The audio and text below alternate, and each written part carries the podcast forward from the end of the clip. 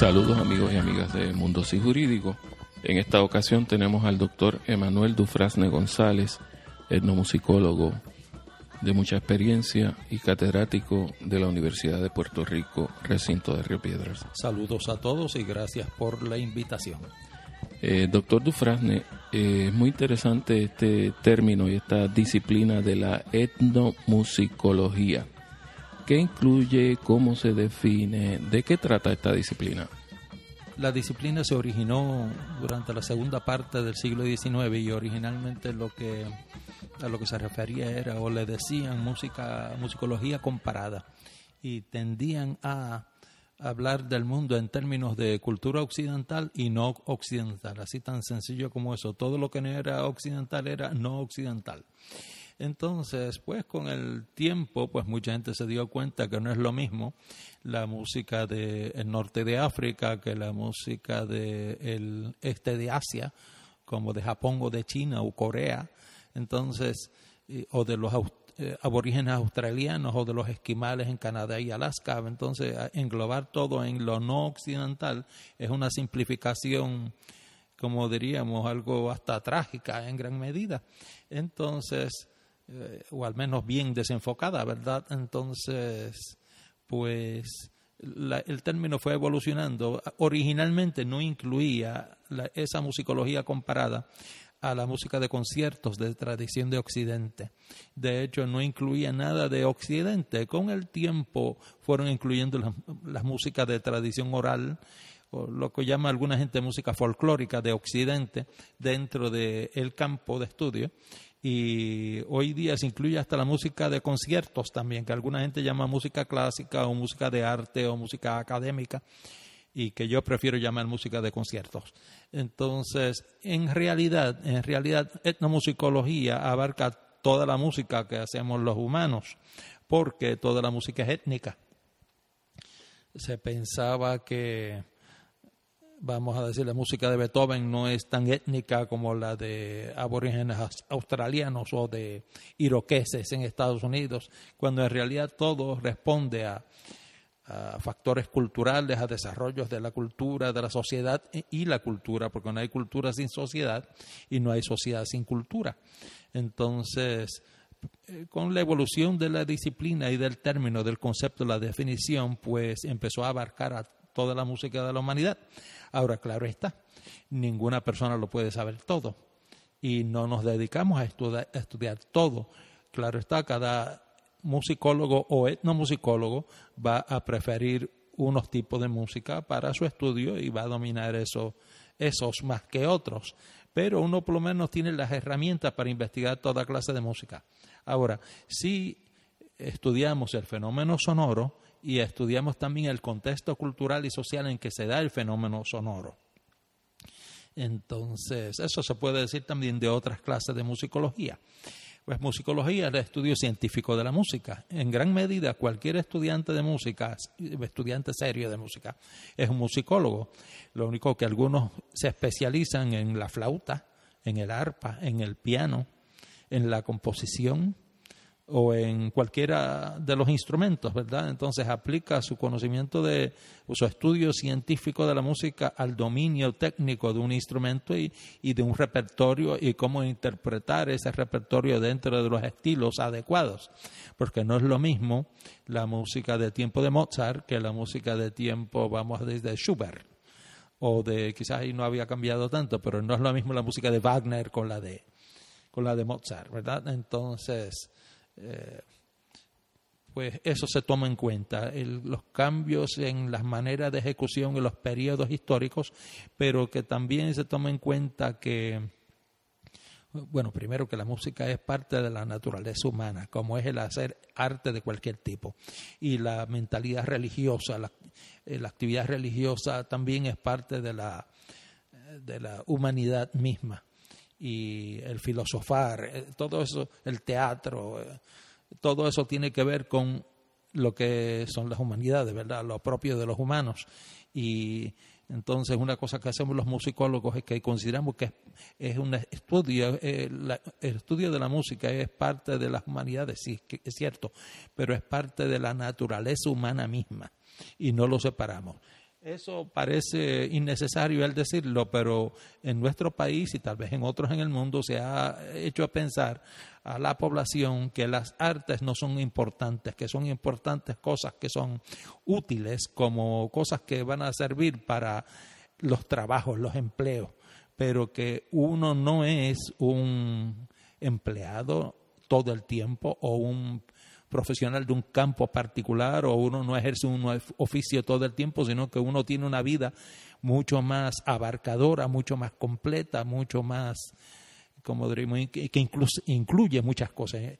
Entonces uno es ciudadano, uno es consumidor, uno eh, este, está sujeto a las leyes del país, uno hace muchas cosas y, y uno tiene muchas facetas. Entonces, pues, para tener una educación completa hay que saber un poquito de cada cosa y pues hay una figura importante en el campo de la etnomusicología, se llama Mantle Hood. Mantle, como Mickey Mantle, pero ese es el nombre de este señor, este profesor de música, y Hood, pues como Robin Hood. Entonces, Mantle Hood escribió una definición de la etnomusicología, él cogió el de la musicología convencional, que eh, vamos a decir que hablaba del estudio de la música de la humanidad, entonces alteró esa definición para que etnomusicología incluyera toda la música de la humanidad. Fue una cosa genial porque adelantó, vamos a decir, el, o definió, adelantó, fue visionario, se adelantó a sus tiempos. Entonces, pues, en fin, uno puede decir que la etnomusicología es un campo o un énfasis en el estudio eh, científico de la música, como también hay otros énfasis que sería la musicología histórica, que sería más bien el estudio de la música de, de tradición de conciertos de Occidente y sus ramificaciones en las Américas y posiblemente otras partes del mundo, como Australia, Nueva Zelanda, etcétera. Entonces, también uno puede hablar de musicología sistemática, que me parece un campo interesante, que eh, tiene que ver con el estudio de la música y la mente humana, la música y la psicología, la música y, los símbolos que contiene, o la música como símbolo mismo, eh, como, como símbolo en sí. Entonces eso tiene que ver con la relación entre la música y la mente. Entonces se puede hablar también de de educación musical que tiene que ver con la enseñanza de la música según las distintas etapas de los estudiantes, etapas de desarrollo y según las capacidades de cada estudiante y los intereses de ellos también.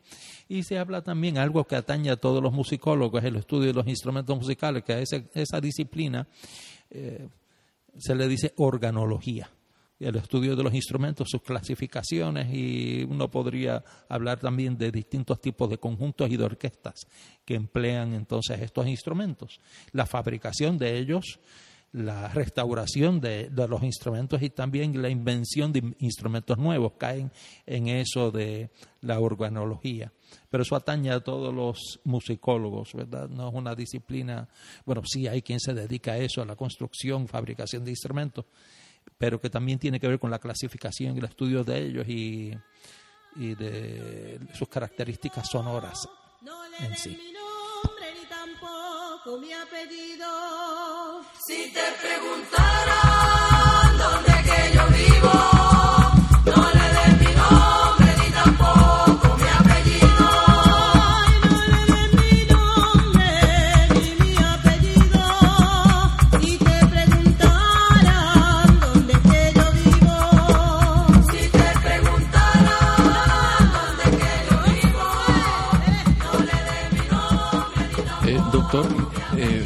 escuchando esa interesante exposición que usted hace de la etnomusicología, surgen muchísimas preguntas. A mí se me ocurre de momento una, y es la distinción clásica a la que uno está acostumbrado entre música clásica, música culta y música popular.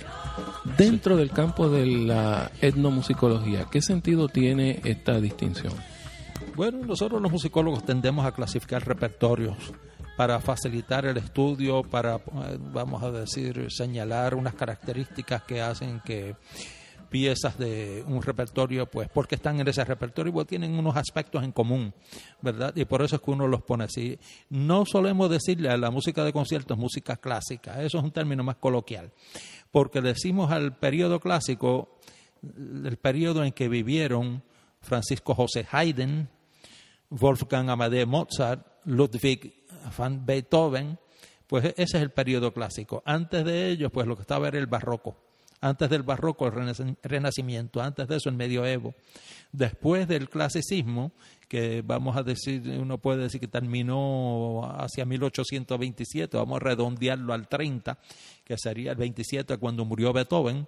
Beethoven como que se adelantó a lo que venía después, que sería el romanticismo. Él llevó al clasicismo a un desarrollo óptimo y de ahí en adelante se puede hablar de romanticismo para incluir eh, al menos hasta principios del, en, en algunos sentidos, hasta bien entrado el siglo XX, quizás los primeros 60 años del siglo XX, el romanticismo es que el romanticismo tiene influencias hasta nuestros días, ¿verdad? Entonces, y surgieron otros tipos de música también en el siglo XX y ya eso pues incluye distintas vertientes, distintos distintas tendencias en repertorio. Entonces, música de arte, alguna gente prefiere decirle a eso la música de concierto de Occidente, música de arte, pero eso implica como que otras formas de música no son arte. Y puede tener unas connotaciones clasistas y luego se puede hablar de música académica. Hay quien no le gusta ese término porque dice ah, que eso suena aburrido o que suena como que son ejercicios académicos y yo digo, bueno, tienes razón, entonces pues esto de la terminología para clasificar, eh, clasificar repertorios pues como que tiende a no complacer a todo el mundo. Siempre va a haber reparos con algún término u otro, entonces pues yo estoy consciente de eso y, y no es tan importante eso, pero sí eh, eh, puedo decirles que uno de mis maestros, de mis profesores, que en paz descanse, se llamaba Roger Martínez Locke él era manatieño, vivía en Carolina, ejercía como docente en el Departamento de Música de la Facultad de Humanidades aquí en nuestro recinto de Río Piedras de la UPR.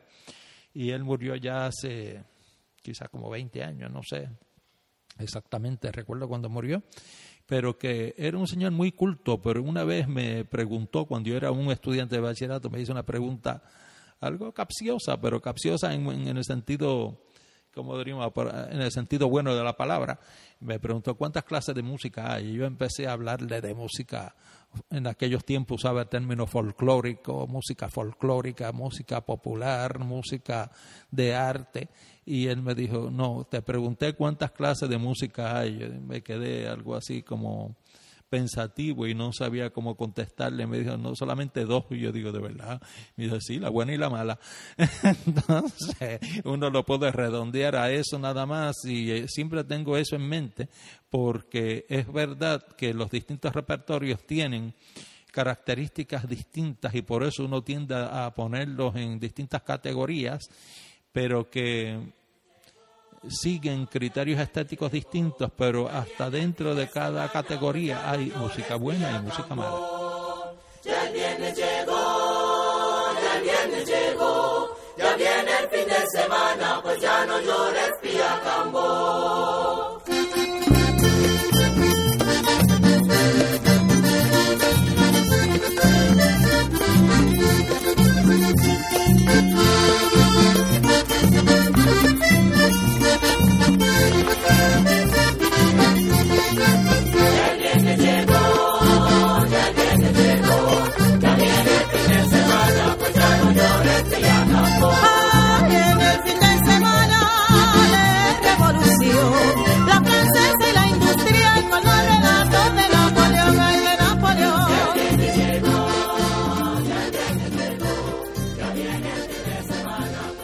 Doctor, eh, eh, eh, sabemos que usted es músico también, ejecutante.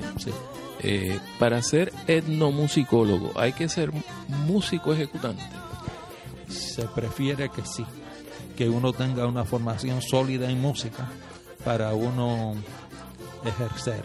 Eso puede ser que algunas instituciones hayan cambiado y piensen que alguien que provenga de las ciencias sociales y que tenga un interés en música pueda estudiar, pero yo encuentro si no tiene las herramientas para estudiar música, para entender la música de manera profunda, eh, le va a faltar algo.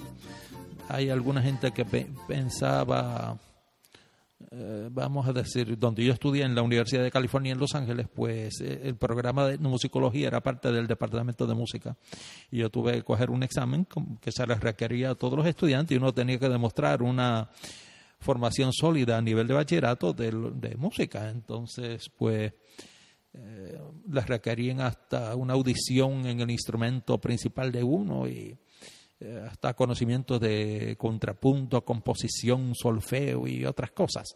Entonces, con el tiempo separaron ese programa de etnomusicología, aunque está en el mismo edificio donde estaba, pero ahora es eh, un departamento aparte. Entonces admiten gente que sabe tocar tumbadora, timbal, guitarra u, otros instrumentos de otras culturas como el sitar de la India y no saben leer música y no tiene el conocimiento, vamos a decir, de la armonía como se escribe en cultura de Occidente y lo demás. Entonces, pero como en esas culturas no se escribe tradicionalmente la música, pues entonces los admiten. Entonces hay quien pueda tener reparos en eso y podría decir, pues tan incompletos como es que los admiten. Y siempre va a haber alguna discusión al respecto.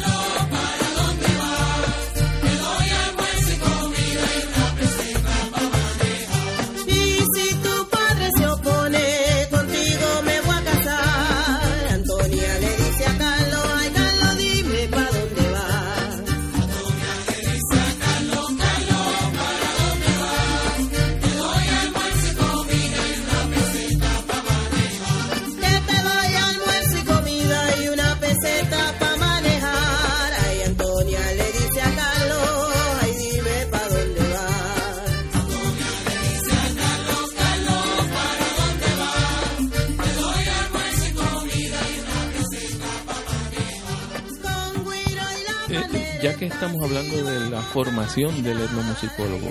Eh, ¿Dónde se estudia etnomusicología? ¿Cuál es el currículo, eh, si usted nos podría decir, para hacerse etnomusicólogo, los grados que, que, se ofrecen en esas materias? Aquí en el país no hay. Lo que hay en el Conservatorio de Música es un curso, son dos cursos consecutivos, ¿verdad? Un primer semestre y un segundo semestre en etnomusicología, pero eso es más bien para nutrir, ampliar la visión de los estudiantes del Conservatorio de Música de Puerto Rico. Acá en el Departamento de Música hay música y músicos de Puerto Rico, que es Music 3045, hay música en las Américas, música en el mundo y varias apreciaciones de música y también algunos cursos de historia de la música como los que se pedían para la Facultad de Educación, que eran dos semestres panorámicos de la historia de la música, y para la Facultad de Humanidades, tres semestres que incluían el medioevo, el renacimiento, luego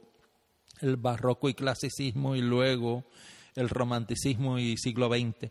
Eso puede ser que haya cambiado porque yo estoy hablando según mi experiencia con el bachillerato viejo y con el bachillerato nuevo pues se han reducido los requisitos, ahora son menos y eso puede ser que haya cambiado. Pero que eso en cuanto a musicología en general, eso es lo que hay en el país, pero no hay un grado en etnomusicología.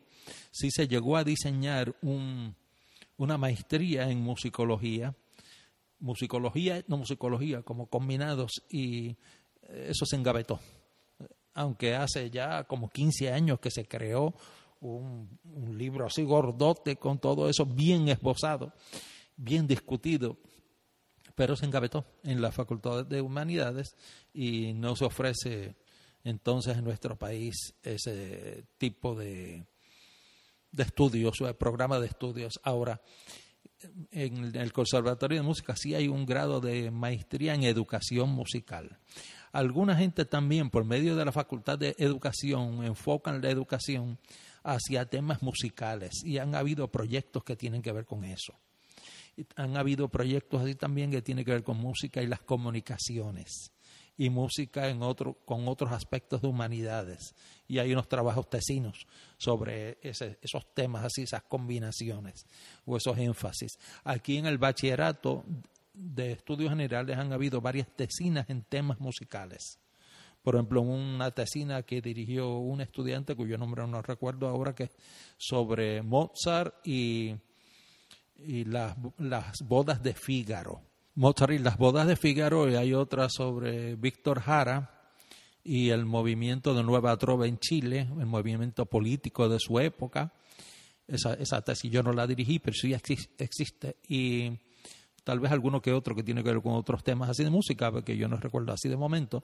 Ahora, ¿dónde se estudia etnomusicología? En otras partes del mundo. En Estados Unidos hay varias universidades. Hay una en el estado de Washington, por lo menos una. Hay una en Tulane, Luisiana hay, eh, donde yo estudié en la Universidad de California en Los Ángeles, la famosa UCLA, ahí hay un buen programa o un departamento de etnomusicología. Cuando yo estudiaba era un programa que era parte del departamento de música y después lo cambiaron.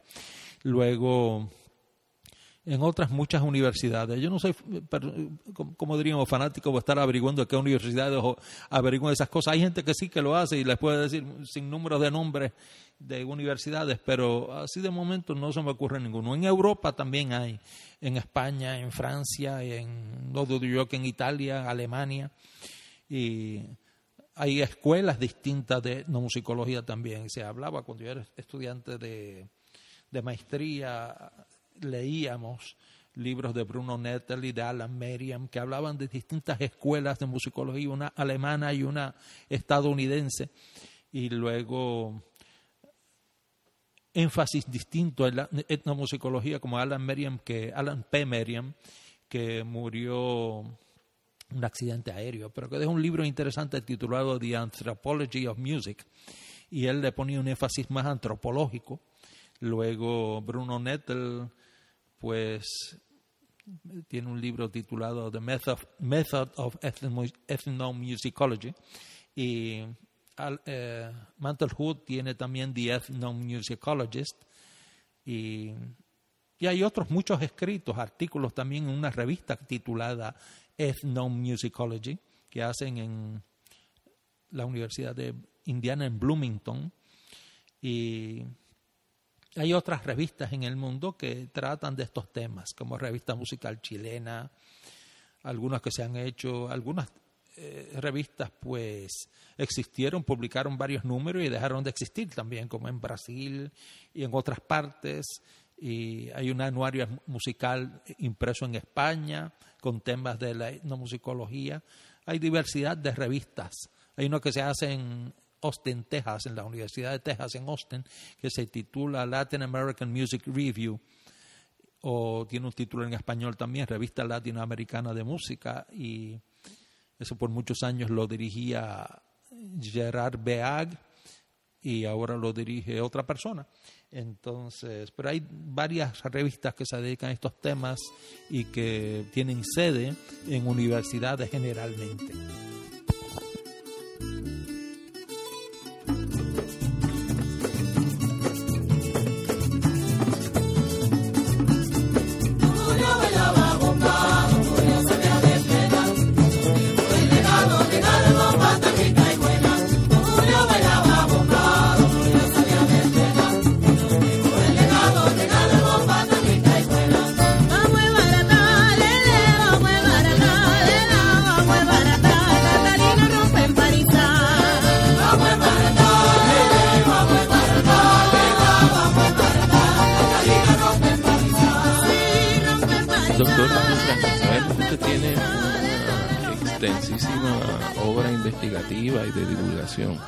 Sobre etnomusicología y particularmente tiene investigaciones muy interesantes sobre etnomusicología en el Caribe, en Puerto Rico, en Latinoamérica.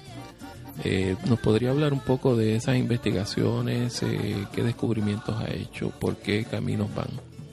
Sí, hice una tesis de maestría en que comparé la música de tradición, oral de Guayama con la de Loíza. Eso porque en esos dos municipios hay, como diríamos, una preponderancia o una buena presencia de gente de ascendencia africana, bueno, en todo el país en realidad, pero allí como que se nota más y uno está en el norte, como el caso de Loíza, otro en el sur, que es el caso de Guayama, y quise hacer una eh, comparación.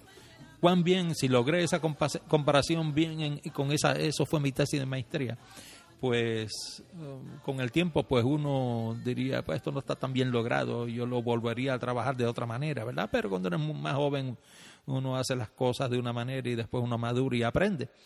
Entonces, luego hice una tesis doctoral comparando la música de Puerto Rico con la de otras partes del Caribe, pero también en esa discusión entré en comparación con eh, datos de África, la costa del occidente, vamos a decir, una costa muy amplia que se extiende desde el río Senegal hacia el interior un montón de kilómetros para incluir hacia el sur hasta todo el territorio de Angola. Así que ese occidente de África, de donde, de donde vinieron los antepasados nuestros africanos, pues es bastante amplia esa costa, entonces pues usé algunos materiales de escritos y de grabaciones eh, que tratan de la música de allí. Entonces, pues eso fue mi tesis doctoral, la tesis maestría de 1982 de la UCLA y mi tesis doctoral de 1985.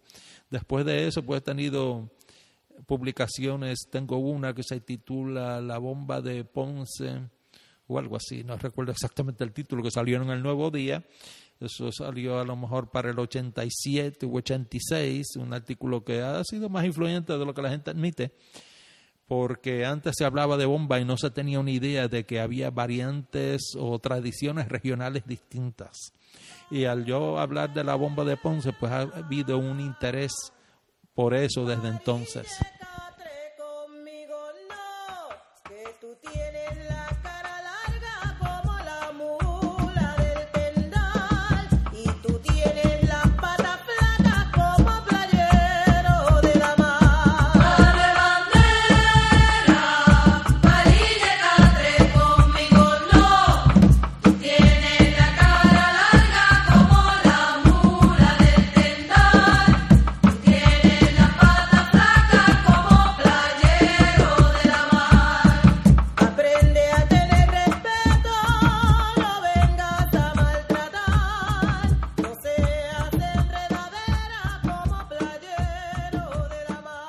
Doctor Dufran, tenemos muchísimos eh, oyentes hispanoamericanos. ¿Nos podría, eh, para continuar el hilo, qué es la bomba exactamente?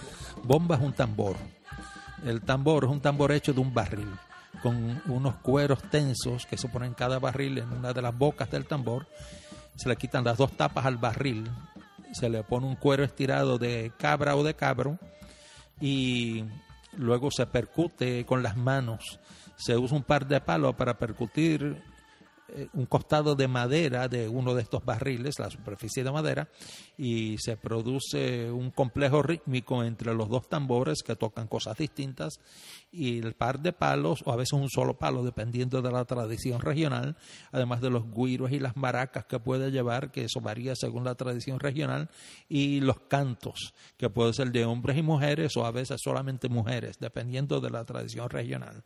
Y se baila también al son de eso. Esta tradición ha ido desapareciendo en el país, aunque en los últimos años ha habido un renacer, pero un renacer, como diríamos, algo limitado porque el renacimiento de la bomba que hay en nuestros días surgió cuando varias de estas tradiciones regionales ya murieron. Entonces siguen solamente un modelo principalmente. Por lo tanto, eh, manifiesta una cierta uniformidad que no es la más saludable. En eh, personas como Paulo G. Netu, un eh, estudioso de ese concepto que llaman folclore, que tiene publicaciones sobre ese tema. Él hablaba de la fosilización del folclore, que cuando uno coge un solo modelo y entonces hay mucha gente que aprenden de ese único modelo, entonces todos se parecen y eso pues debilita la tradición, la la hace homogénea, homogénea, debo decir, ¿no? Entonces, este, pues eso tiene sus peligros. Y entonces, pues esas son cosas que surgen con esto de la bomba. Además de la bomba, en Puerto Rico hay otras tradiciones musicales, la de los instrumentos de cuerdas que pueden tocar, que son el cuatro, la guitarra, los tiples, las bordonúas, el que emplean siempre un guiro, se le ha añadido un bongo y a veces tumbadoras y timbales. Y se cantan décimas cuando son seis, se cantan decimillas cuando son aguinaldos. Luego hay piezas instrumentales como las danzas puertorriqueñas, los valses, las polcas, los pasodobles, los danzones y otros. Hay marumbas también que son instrumentales. Hay diversidad de música. Están las fiestas de cruz, están los rosarios cantados, está la música del velorio de los niños que le decían baquiní o baquiné hay también tradiciones mortuorias cantadas, ¿no? Para adultos, particularmente en el área sur y en la zona oeste, específicamente en Mayagüez, y canciones infantiles, canciones de cuna, bueno, diversidad de repertorios.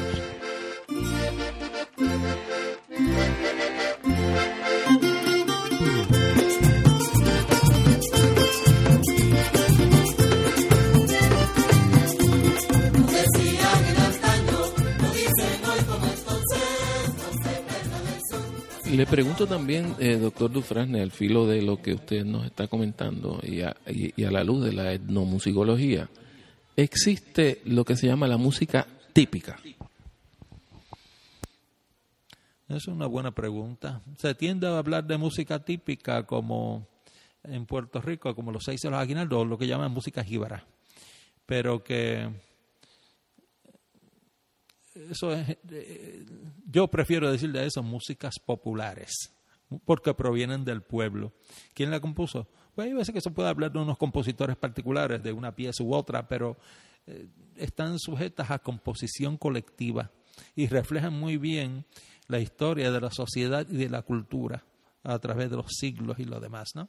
Entonces, hay quien habla de música típica, sí, eh, aunque yo prefiero usar ese término música popular y hay gente que usa el término viejo que es música folclórica. Y digo viejo porque en algunos países de América Latina eso es casi como una mala palabra.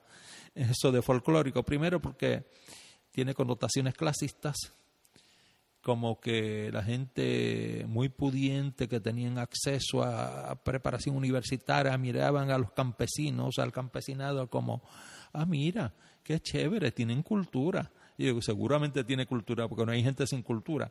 Puede ser una mala cultura, pero este, tienen cultura y este y no hay gente, a menos que no sean ermitaños, que no viven en sociedad, no hay sociedad sin cultura.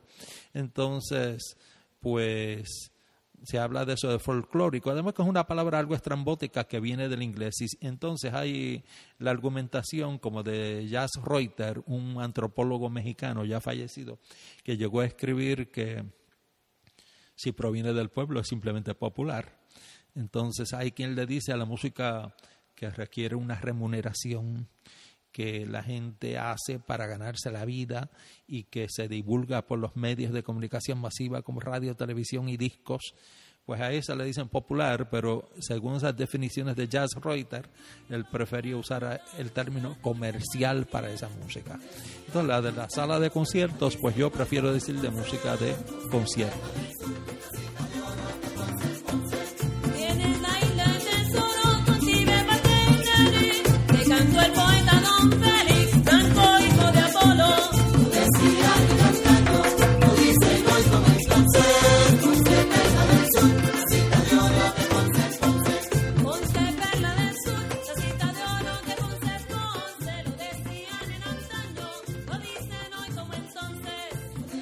Casi terminando esta entrevista con el doctor Emanuel Dufrasne de la Universidad de Puerto Rico, recinto de Río Piedras. Eh, doctor Dufrasne, sabemos que usted tiene un programa semanal, me parece, de etnomusicología. A todos nuestros oyentes y nuestras oyentes eh, del mundo, ¿cómo podemos tener acceso a ese programa?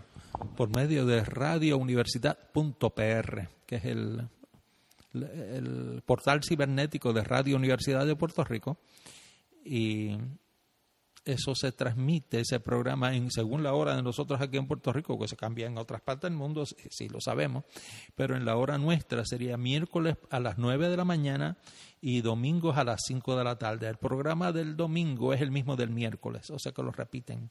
Miércoles 9 de la mañana, domingo 5 de la tarde en hora de Puerto Rico, que creo que es la misma hora de Caracas.